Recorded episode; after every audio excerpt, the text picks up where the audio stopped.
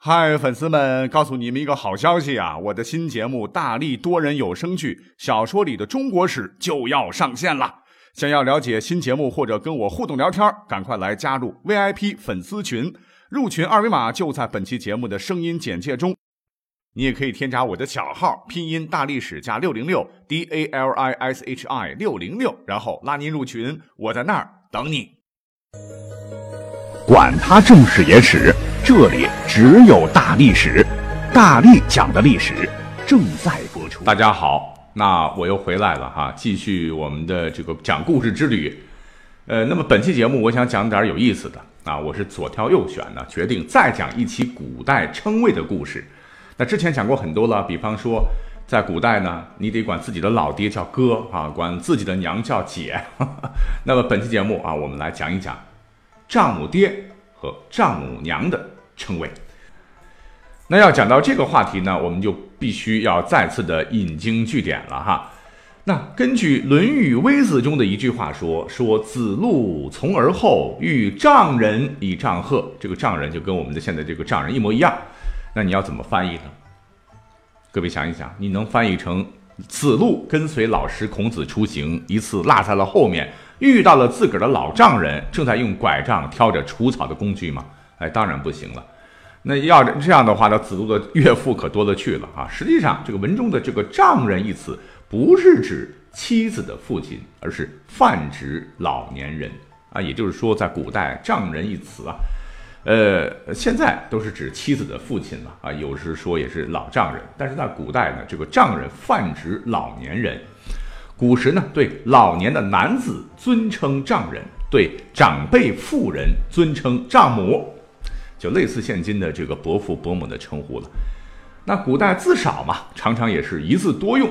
那么我们又找到一个史料啊，根据东汉思想家王充他写的一本书叫《论衡》里边，他说啊，人身以一丈为正，故名男子为丈夫，尊公欲为丈人也。寓。就是老年妇人，也就是说，古代呢，丈人，他也不是特指女人的配偶啊，他是男子的公称，而且丈人呢，也不是局限于专称老先生的啊，他也可以指老太太。那刚才讲了，这个汉代啊，丈人呢，也可以尊称为年长的妇女。等到了唐代的时候呢，就细化了啊，也就出现了丈母这样的一个词，成为了长辈妇人的尊称。那丈人。啊，丈母就在相当于就这称呼长辈为伯父伯母。那根据《资治通鉴》，这个唐德宗贞元二年有这么一句话，叫“丈母垂白”啊，里边的丈母啊就是这个意思。而且在当时呢，不但年轻人啊称年长的男性为丈人，女性为丈母，而且这个年龄相近的朋友之间也可以以“丈”字来尊称对方。比方说，柳宗元在韩愈的这个信中就说。什么十八丈哈是来称呼韩愈啊，是个尊称。那么据考证啊，南宋呃有位大文学家叫做朱毅，他写了本书叫做《医绝辽杂记》，卷下就说说妻之父为外舅，母为外姑，今无此称，皆曰丈人丈母。也就是说，古代叫老婆的这个爹和妈啊，男方呢要称呼为外舅、外姑啊。到宋的时候呢就没有这种叫法了。哎，外舅外姑哈，你可能是第一次听闻啊，这没有什么原因，就是约定俗成吧。起码呢是在魏晋南北朝唐以前都是这么称呼的。我们可以再找找陈寿的《三国志·蜀氏先主传》的记载，里边说献帝舅车骑将军董承啊，这个董承的女儿是当时献帝刘协的这个贵人，明摆着董承就是汉献帝老婆的爹嘛，所以这里边用舅来称呼。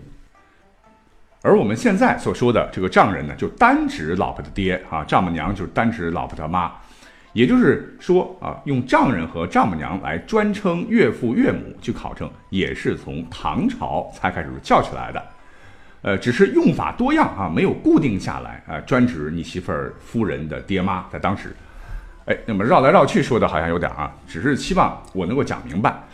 那么什么时候丈人？丈母只固定为老爹的爹和娘呢？很遗憾啊，没有从历史的线索中找到具体哪个朝代定下来的。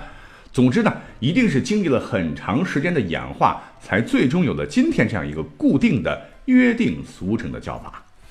好，我们大体上就把这个丈人丈母娘这个知识点讲完了。可是讲到这儿，各位怎么能满足呢？哈哈，因为我们现在称呼老丈人的，除了之外呢，还有其他称呼啊，比方说称岳父啊，称老泰山。那这有什么历史文化渊源呢？我相信各位啊，应该对《水浒传》比较了解了啊。这里边呢，这个豹子头林冲啊，在这个书里边总是将自己的岳父张教头称之为泰山大人。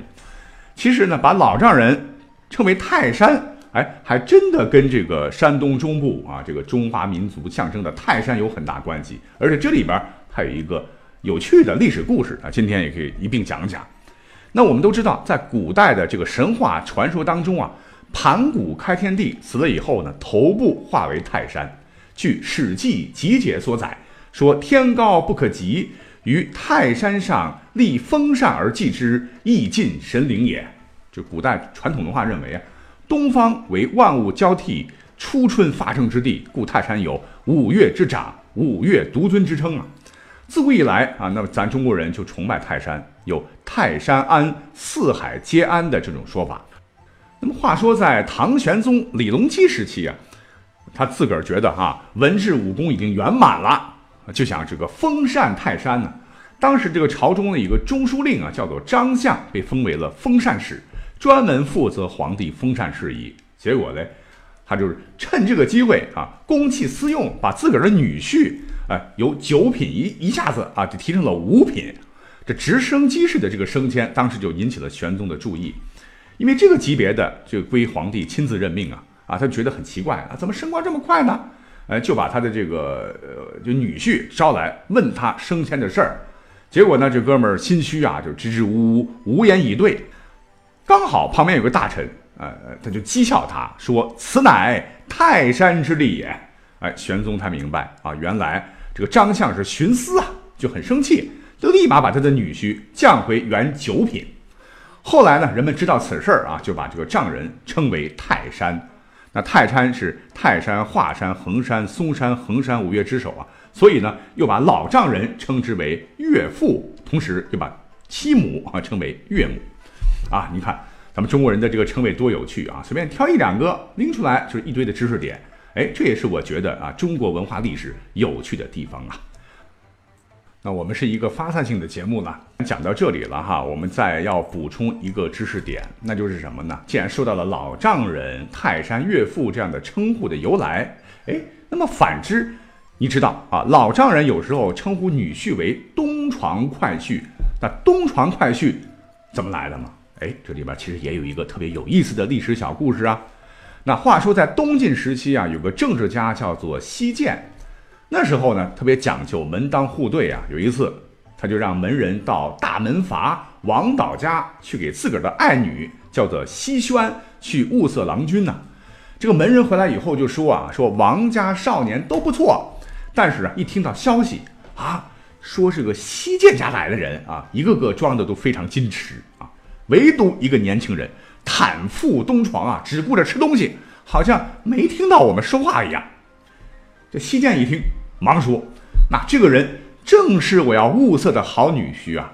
啊这个年轻人是谁呢？就是后来的大书法家王羲之。以后呢，人们就称女婿为东床。